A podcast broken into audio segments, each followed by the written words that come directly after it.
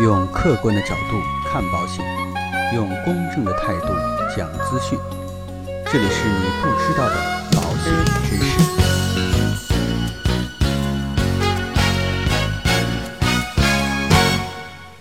好，各位亲爱的朋友们，大家好。这段时间啊，工作确实很忙，基本上连续十天了，每天都是一点左右睡觉。嗯，所以呢，就没有太多的时间来更新我们的节目。在这里啊，也跟大家说一声抱歉。当然啊，每次看到各位网友啊带有感激的这种留言，我真的都非常的感动，也感谢大家这么长时间默默的陪伴。今天呢，我们来一起跟大家聊一聊啊，有关于社保方面的一些问题。在前几天啊，有一位网友啊就在问我，说为什么他和自己的同事啊差不多年龄退休，但是呢，自己的退休金却整整少了同事一半。其实，在最开始啊，听到这个消息，我也感觉到很诧异。一般呢，退休金有所差别，主要是因为工资的基数问题。确实啊，每个人的退休金都是有一定浮动的。但是呢，同样是同事啊，我觉得这块儿不至于相差一倍。但是后来啊，了解了详细的情况之后，然后呢，简单的核算了一下，才知道啊，退休金和预想当中啊有这么大差异，其实是有原因的。我们把详细情况了解一下。这个朋友呢，本来已经接近退休年龄了，但是呢，因为身体原因啊，想提前个两年退休，并且他的社保缴费时间啊也超过十五年了。之前呢，他就听同事说，退休之后呢，养老金每个月啊也能领个五千多，就觉得自己应该差不多了，够花了。但是在办理退休的时候才知道啊，自己每个月只能领个三千多块钱，就感觉自己是不是受到了欺骗？那人社局呢，是不是搞错了？后来才知道啊。是因为早年下海啊，做了一段生意，后来呢又回到单位去上班，在这段时间，他的缴费整整比同事少了将近十年的时间，也就导致了退休金相差了将近一倍。归根到底啊，这位网友他的社保退休金拿的这个数额有差别，主要是因为啊缴费年限所导致的。其实很多人都知道啊，交社保的时间长短对自己是有影响的，但具体有什么样的影响？又有多大的影响？好像很多人只能凭感觉，也讲不清楚。今天啊，我们就跟大家详细来解释一下。首先呢，社保怎么交？其实我们说的社保啊，一般是指五险一金。哪五险呢？养老保险、医疗保险、失业保险、工伤保险、生育保险。大家数数是不是五个啊？其中呢，前三项啊，自己要交一部分，公司呢要交一部分。这个呢，还是跟大家去讲一讲。某一个地方社保交费的比例，当然啊，全国各地有所差异。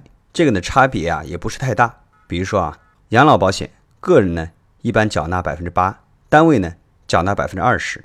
这个医疗保险，个人缴费部分是百分之二，单位缴纳的部分呢是百分之九点五。还有失业保险，个人缴纳部分呢是百分之零点五，单位缴纳部分呢也是百分之零点五。还有工伤保险，这个呢个人就不用交，单位呢。交百分之零点一，生育保险个人也不用交，单位呢交百分之一。比如说一个人呢，他税前的收入呢是一万元，这个简单的算一下就知道了。这所有的五险加起来啊，个人基本上一个月是交一千零五十，而单位呢是交三千一百一十。如果加上公积金的百分之十二，那每个月的费用啊可能就更高了。但是呢，从缴费比例上看，大家就知道了，这个社保呢。交费的大头啊，还是在单位。那养老金到底怎么去领呢？目前啊，社保里面最重要的两个就是医疗和养老保险了。两项保险呢，采用的都是个人账户加上统筹账户的形式。其中呢，个人缴纳的那百分之八带上利息都会进入个人账户，企业缴纳的百分之二十，这个呀是不会直接体现在我们身上的，它呢会被统一纳入养老金的统筹账户当中。养老金呢？缴满十五年之后，才能在退休以后啊领取养老金。如果没有满十五年，国家会在退休的时候啊，把自己交纳的百分之八的那部分再算上利息退还给我们。而公司交的那百分之二十啊，你就别想了。那如果说交了十五年，甚至交了二十五年、三十五年，那这个应该怎么去领呢？养老金呢是分为两个账户，所以啊，我们能够领到的养老金也是两笔钱。养老金呢是等于个人账户养老金。加上基础养老金，个人账户养老金呢，就是退休的时候个人账户它总共有多少钱，然后呢再除以发放的月数。当然，这个发放月数啊是根据你的退休年龄，然后和这个人均的平均寿命来决定到底是发多少个月。目前呢，五十岁啊就是一百九十五个月，五十五岁呢就是一百七十个月，六十岁啊就是一百三十九个月。这是个人账户啊。我们再来看看这个基础养老金。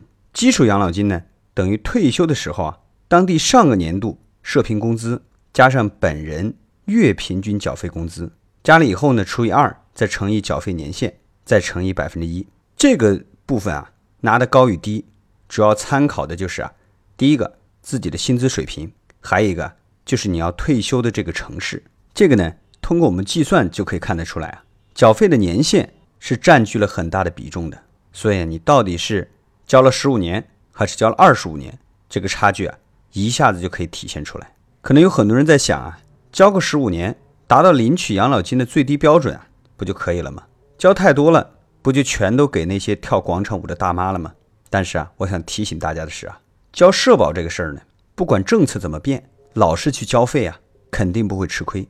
你要现在不交呢，恐怕到时候啊，养老金这个数额啊可能让我们自己连广场舞啊都跳不下去了。那到底怎么才能多领点这个养老金呢？其实啊，我们主要可以从三个方面来提高自己以后的养老金。第一个就是个人的工资，工资越高呢，最终计算的这个基数就越高，每个人交纳的个人账户的钱也会越多。但是呢，这个基数是有上限的，一般是不超过三倍的当地的社平工资。第二个影响的因素呢，就是这个缴费年限，只要在职啊。社保就尽量不要断，交的时间越长越好。这个呢，还要跟大家说一下如果你只交纳了十五年的社保，那就只有养老金呢是终身有效的。如果缴费满了二十五年或者三十年，医保呢才会变成终身的福利。所以养老啊，防的并不只是没有钱，你还要防生病，不然啊得一次病就要吃掉好几年的这个养老金。就算是去买一些商业的医疗险，先不说呢，老年到底能不能买？就算能买，如果说你没有社保，那到时报销的时候啊，也是需要打六折进行报销。影响以后啊领社保到底是高还是低的第三个因素啊，就是你退休所在地的这个平均工资。这点呢，就需要大家花脑筋去谨慎考虑问题了。尽量呢选择一些比较发达的地方退休，比如说啊，北上广的平均工资肯定要比这些小县城啊要高多了。那到底怎么样？才能在大城市里面退休呢？这个啊，要遵循这个户籍地优先、从长从厚的这个原则。比如说啊，有个人呢，他老家是河北某地的一个小县城，然后呢又在北京工作，而且呢又交了十年以上的社保，这样呢就可以在北京办理退休，就是刚才说的所谓的从厚啊。刚才说了叫从长从厚，如果没有到十年，就要看他那个地方啊。就是原来那个小小村庄啊，是不是缴够了十年的社保？如果说缴够了呢，就只能在当地选择退休，这是所谓的从长。那如果说再往上翻都还不够十年，那就不好意思了，那就只能回老家退休了。这就是户籍地优先，这个请大家放心啊，总有个地方可以帮大家安置。当然啊，上面这些内容啊，仅供大家参考借鉴，也希望上面的内容对大家有所帮助。好了。那今天的节目啊，到这里啊就告一段落。如果说您喜欢我们的节目，欢迎您点击订阅按钮来持续关注。让我们下期再见。